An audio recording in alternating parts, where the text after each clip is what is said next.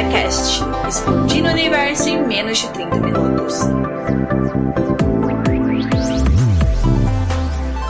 Palpites freshes, críticas ácidas no olho do furacão chamado cultura pop.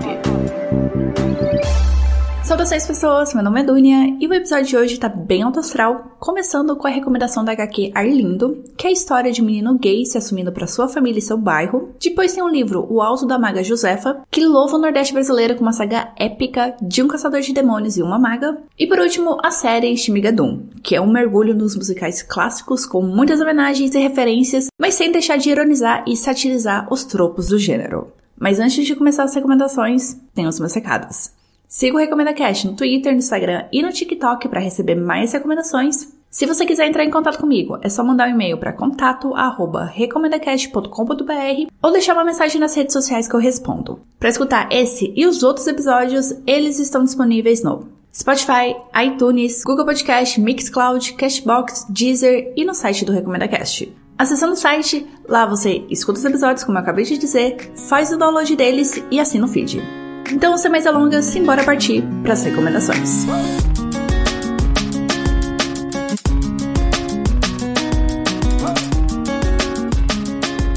Arlinda é uma história sobre descobrir quem a gente é em meio ao caos da adolescência, sobre encontrar forças em nós mesmos e nas pessoas que a gente ama e, principalmente, sobre se permitir existir, mesmo quando isso dá tanto medo. Essa é a descrição da editora que publicou a HQ e eu acrescentaria mais. Arlindo também é uma volta ao passado nostálgica, em certos momentos, não em tudo, claro, de como era ser criança e adolescente no Brasil no início dos anos 2000.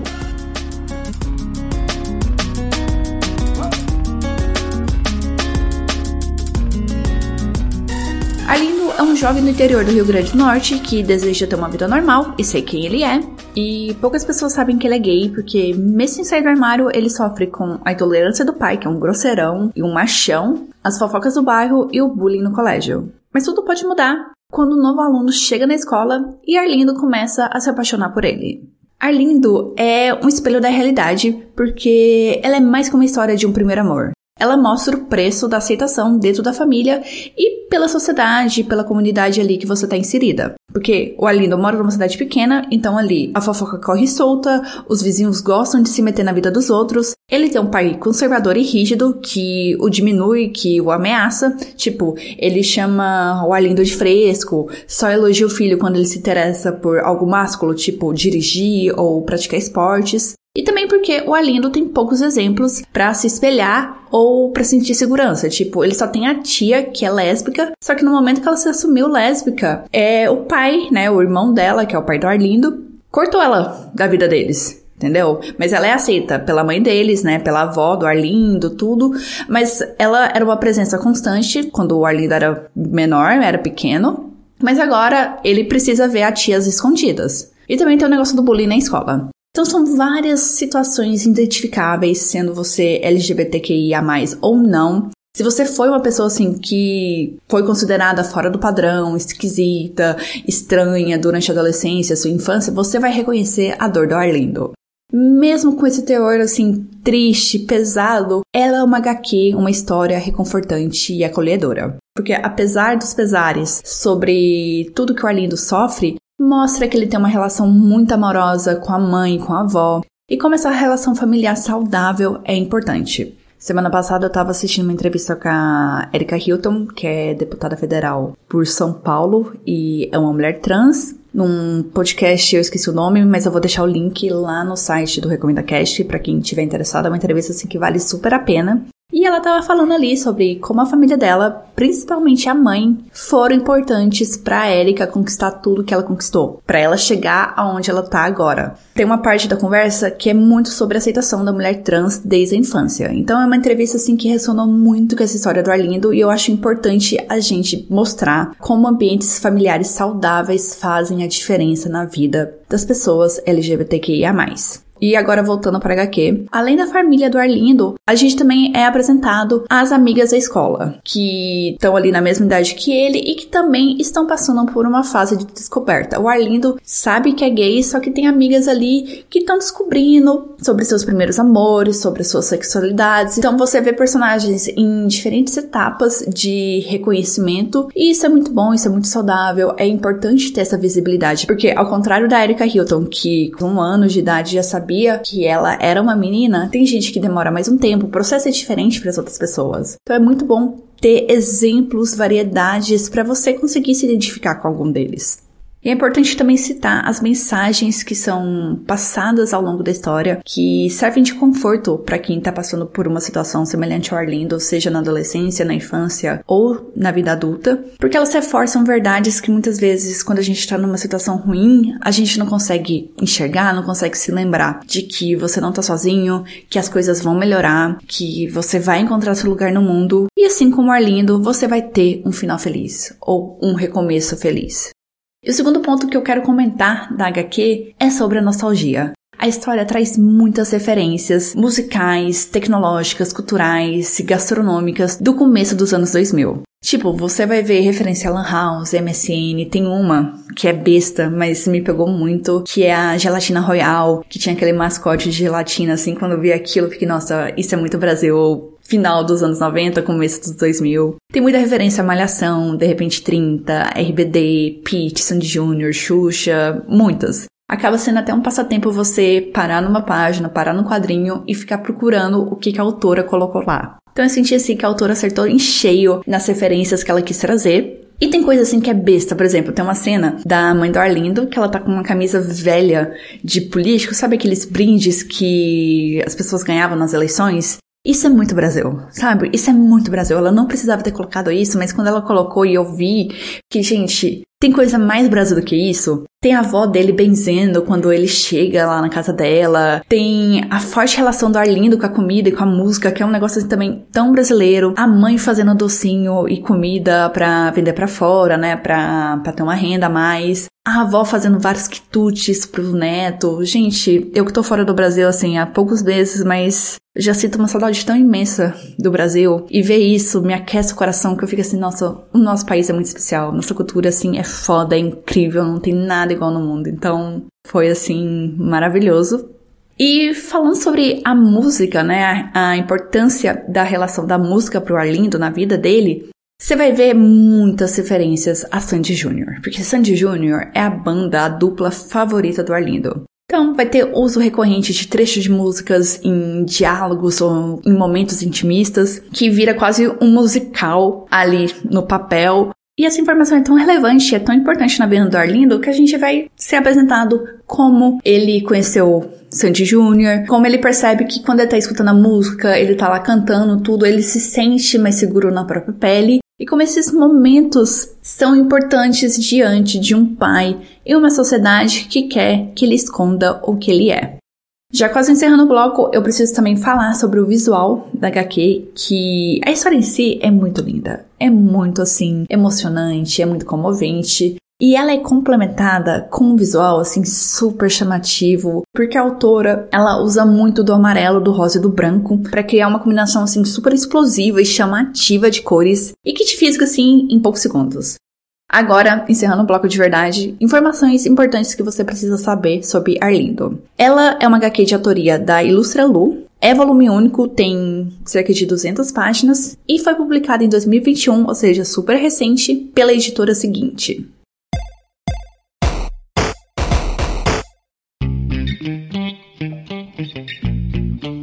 Falando de histórias brasileiras, o conto da Maga Josefa usa da Caatinga e seus habitantes para apresentar uma história sobrenatural bem inusitada que reinventa os tropos das narrativas fantásticas estrangeiras.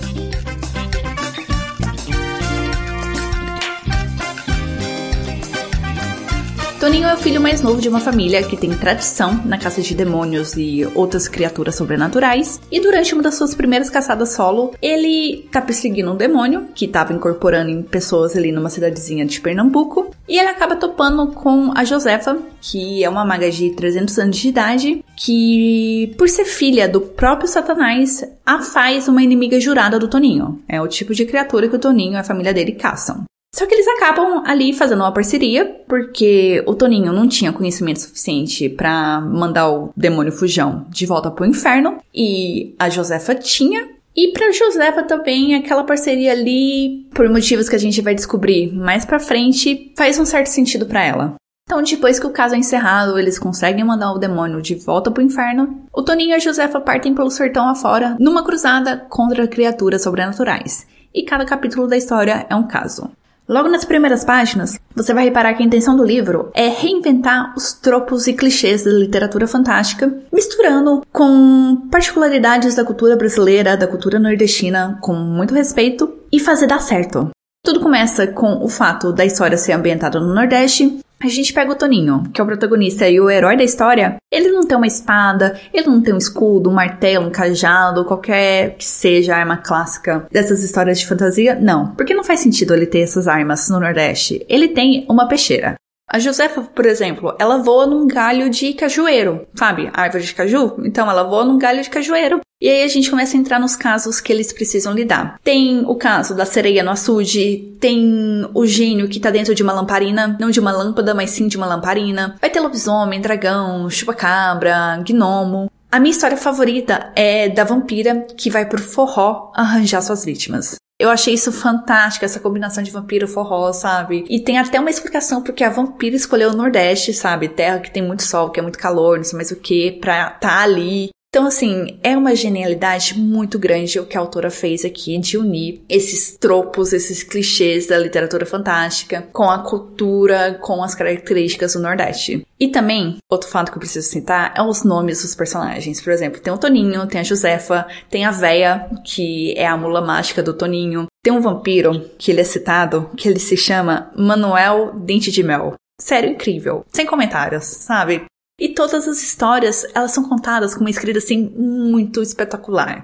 Os diálogos, as palavras usadas, as descrições dadas, eles trazem o Nordeste, trazem a vivacidade, trazem realidade para a história, por mais que é uma história fantástica, sabe? É uma história de ficção. Quando eu tava lendo, eu consegui ouvir o sotaque, a entonação dos personagens conversando. Era um negócio assim muito vivo que saía das páginas ali e me envolvia e eu conseguia imaginar aqueles cenários, aqueles monstros realmente existindo no Nordeste. Quão poderosa era a escrita da autora. A autora, que se chama Paula Silveira, ela não é nordestina, ela é mineira, ela não morou no Nordeste, então ela tinha consciência que ela estava escrevendo sobre algo que não era da vivência dela. Ela foi atrás de informações através de entrevistas, pesquisas, leituras de várias informações sobre as regiões do Nordeste e usou muito do Google Maps. Isso é relatado no prefácio do livro, ela contando como surgiu a ideia do alto da Maga Josefa. Então, isso não exime a autora e a narrativa de ter erros. Eu não achei os erros porque eu nunca morei no Nordeste e eu visitei assim pouquíssimas vezes, quero visitar mais. O meu olhar de leiga, eu achei que a autora fez um bom trabalho e que ela não caiu em estereótipos. Falando agora dos personagens, essa parceria do Toninho e da Josefa, ela começa assim super inusitada. Mas você vê desde o início que a química entre eles é maravilhosa, funciona, é engraçada. Porque o Toninho, o Toninho vem de uma longa linhagem de caçadores de demônio. Basicamente, a família dele é a família Winchester de Supernatural, da série. Mas ele ainda tá muito verde no que ele faz, ele tá aprendendo ofício, né? Ele tá saindo agora para caçar sozinho. Ele é muito corajoso, mas também ele é muito medroso, porque ele não tem experiência. E ele também funciona como nosso alívio cômico, né? Por causa dessa certa ingenuidade, desse momento de descobrir o mundo. Porque a Josefa, a Josefa tá há mais de 300 anos no mercado, né? Ela é a voz da experiência, ela tá aí para fazer esse contraste com o Toninho. E ela tá familiarizada demais com as criaturas demoníacas, já que ela é filha do diabo, literalmente. E por causa dessa experiência e de toda essa vivência que ela teve, ela emana, claro, essa aura misteriosa, assustadora e imprevisível. Tanto que no começo a gente não sabe do que ela é capaz e quão sério ela enxerga essa parceria que ela tá firmando com o Toninho. É, se o Toninho tá correndo algum perigo com ela, se ela pode mudar de ideia assim de uma hora para outra, a gente não sabe. Mas conforme a história vai avançando, a Josefa vai mostrando que ela tá envolta num arco assim muito maior. Né, um arco que vai justificar a formação da dupla com Toninho e o nome do livro. E quando esse arco maior e o segredo da Josefa são revelados, eu achei que foi um dos melhores capítulos do livro. Foi o capítulo assim que mais me surpreendeu, porque a linha de acontecimentos ali foi além da minha imaginação. Eu não estava esperando por isso. E também, como foi resolvida uma disputa ali entre dois personagens, foi um negócio assim genial, porque eu não estava esperando por isso, como eu já disse várias vezes é, ao longo desse bloco. E eu achei genial, sabe? Me entreteu e ainda me educou com alguns dos costumes que eu não conhecia do Nordeste. Então foi assim maravilhoso. Foi uma experiência assim única que eu gostaria muito que fosse mais reproduzida, sabe? Em autores se arriscando a fazer essa mistura de tropos e clichês de coisas assim que a gente já viu um milhão de vezes por aí com o Brasil. Sabe? Fazer dar certo. Aqui funcionou perfeitamente. Para encerrar esse bloco, informações importantes que você precisa saber sobre o Alto da Maga Josefa. O livro foi lançado em 2021 pela editora Gutenberg e ele tem 224 páginas.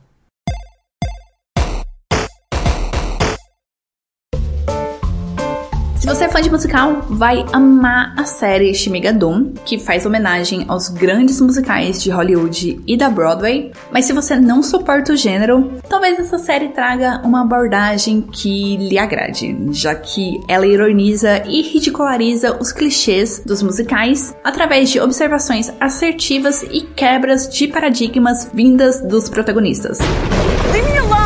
I said is we should bail on the hike. I didn't mean us in general. I just meant the hike. You don't want to make our relationship better? Our relationship is fine. What's that? Church bells? Schmigadoon? Melissa e Josh são médicos que acabam se conhecendo de uma forma assim muito inusitada e, digamos, mágica dentro do hospital que eles trabalham. E eles começam um relacionamento e os anos vão passando até a Melissa sentir que o relacionamento tá estagnado e que eles estão desconectados. Então a Melissa resolve colocar eles, né, escrever eles para fazer uma trilha que promete reconectar o amor deles, não sei mais o que, sabe? Essas baboseiras. E durante essa caminhada, eles se perdem e vão parar na cidadezinha de Shimigadum, que é uma cidadezinha que parece ter saído de um musical. Primeiro, eles acham que é algo para turista, sabe? Algo assim que a cidade se organiza para fazer ali quando vai receber turista, mas um dia normal a cidade não é daquele jeito. Eles têm essa impressão porque quando eles colocam o pé na cidade, eles são recebidos com música, os habitantes são apresentados através de uma canção, eles cantam sobre a comida típica da cidade, sabe? Tudo é motivo para música. E a Melissa, que ama musical, entra de cabeça no rolê, fica assim, admirada, apaixonada pelo esforço daqueles cidadãos ali cantando, dançando, questão do figurino, sabe, o bom trabalho, vamos apreciar o que eles estão fazendo. E enquanto Josh, que odeia o gênero, só quer ir embora, sabe? Ele só quer sair dali, não quer ficar ouvindo cantoria sobre tudo, vamos embora, cansei. E quando eles estão voltando para atravessar a ponte que os leva para fora da cidade, aparece um duende, sim, um duende, que diz que eles estão presos em Shimigadon. E eles estão presos ali até encontrarem o amor verdadeiro. O que não necessariamente quer dizer que é um com outro, pode ser com outras pessoas.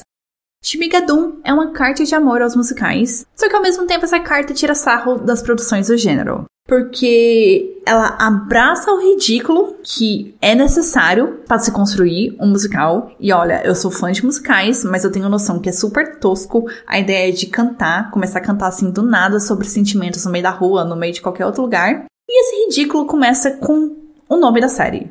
Né, que é o nome da cidade de Shimigadum, que é um nome horroroso. Quem chama a cidade de Shimigadum E outra coisa muito engraçada na cidade é que os cenários são todos falsos. Sabe? É bem Lazy Town. Você lembra desse desenho, dessa série infantil que passava na TV?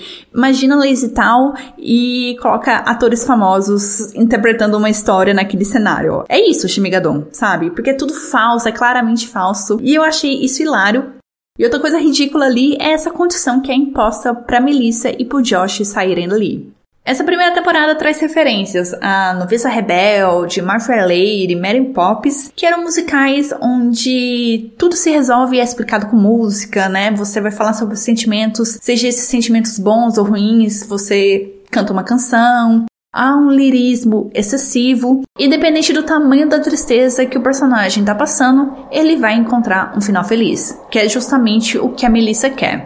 Então, assim, logo no primeiro episódio, o, os episódios aqui tem 30 minutos, já são cantadas quatro músicas. Uma dessas músicas é a apresentação dos habitantes de Shimegadon. Então, assim, os habitantes ali cobrem o básico que você espera de uma cidadezinha pequena, que vai ter o prefeito, vai ter o padre, vai ter aquele personagem ali que não segue as normas sociais, que aqui no caso é o malandro. Vai ter a professora, o médico, vai ter a mulher que é a beata da cidade, né, que é a conservadora. Tem outra música que exalta o paraíso, que é aquele lugar, né? Que o lema da cidade é procurando sempre pela paz e a felicidade. A paz e a felicidade estão ali, não sei mais o que. Aí chega os protagonistas, que é um momento disruptivo para a história em vários aspectos.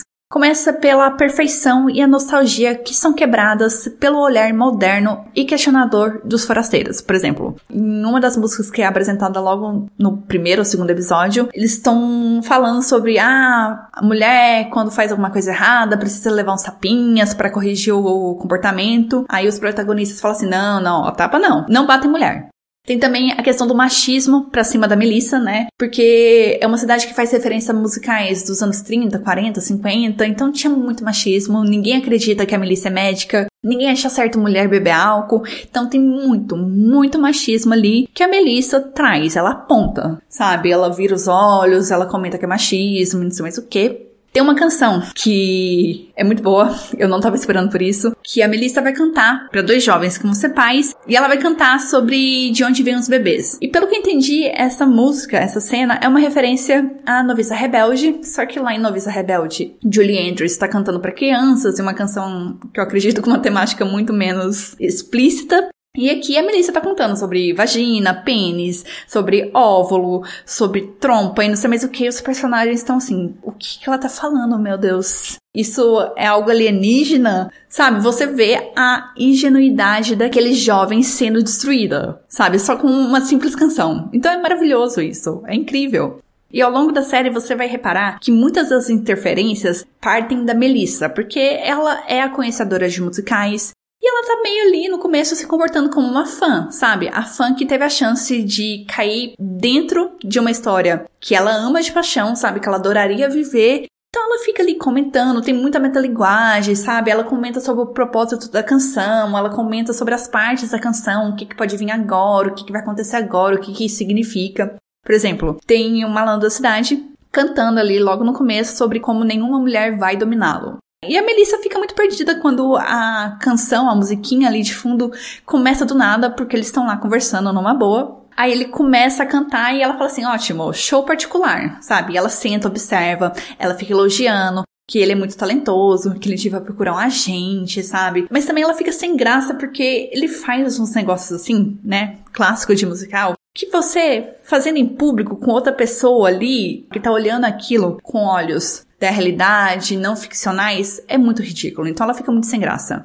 E também a Melissa e o Josh ajudam os habitantes a encarar verdades e questionar o status quo.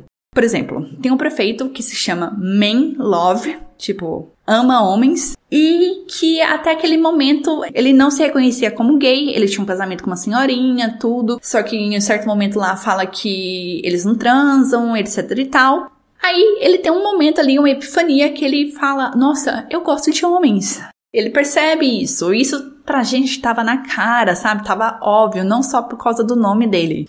E outra coisa que eles fazem muito é ironizar o plot idealizado da história, que é a busca pelo amor verdadeiro. quando o Josh e a Melissa descobrem que eles não conseguem atravessar a ponte juntos, né? Então eles ficam, ah, a gente não se ama de verdade, etc e tal. A Melissa fica super magoada, chateada. Só que o Josh, ele decide ser pragmático. E ele testa atravessar a ponte, né, esse portal para o mundo real com todas as mulheres da cidade. Sabe aquele negócio de apaixonar assim, no piscar de olhos, sabe, à primeira vista? Aconteceu ali com todas as mulheres daquela cidade, quando elas olharam pro Josh, né? Tudo bem que ele contou uma história lá sobre a avó dele, blá blá blá blá blá. Todas ali estão dispostas a atravessar essa ponte, né? Fazer esse teste junto com Josh, porque ele virou, assim, num instante, o amor verdadeiro delas. E por mais que a história tenha muitos acertos na forma de conduzir essas ironias e essas homenagens aos musicais, ela tem seus problemas. A série não consegue lidar muito bem com seus inúmeros personagens e sua curta duração.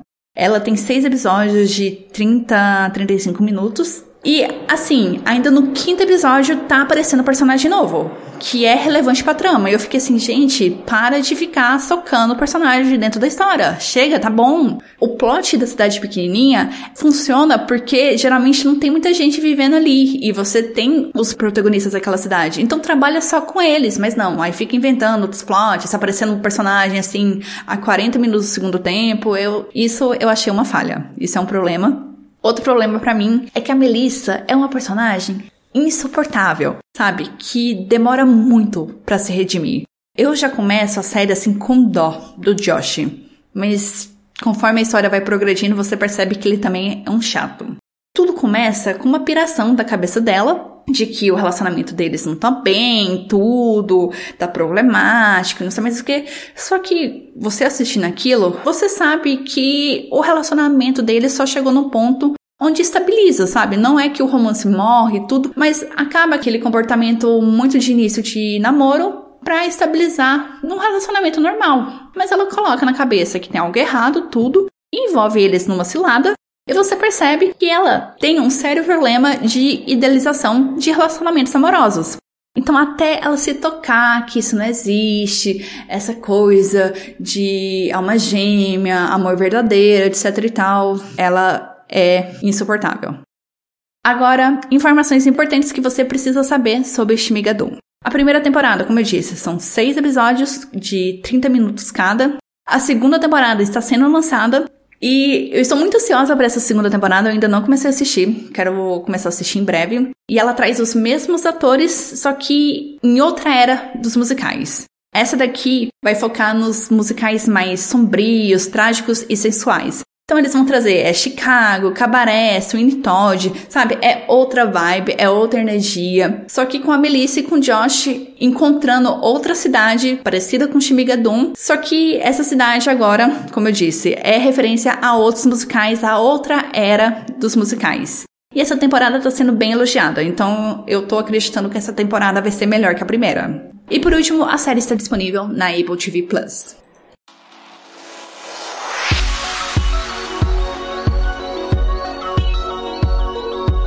Próximo episódio vamos aos extremos das emoções humanas com a série que começa com uma briga de trânsito e acaba numa enorme treta e depois tem um jogo tranquilo de colorir um mundo sem cores. Mas o próximo episódio não é daqui duas semanas, mas sim no final de maio, dia 31. Então é isso, um beijo para vocês, se cuidem, até o final de maio e tchau, tchau!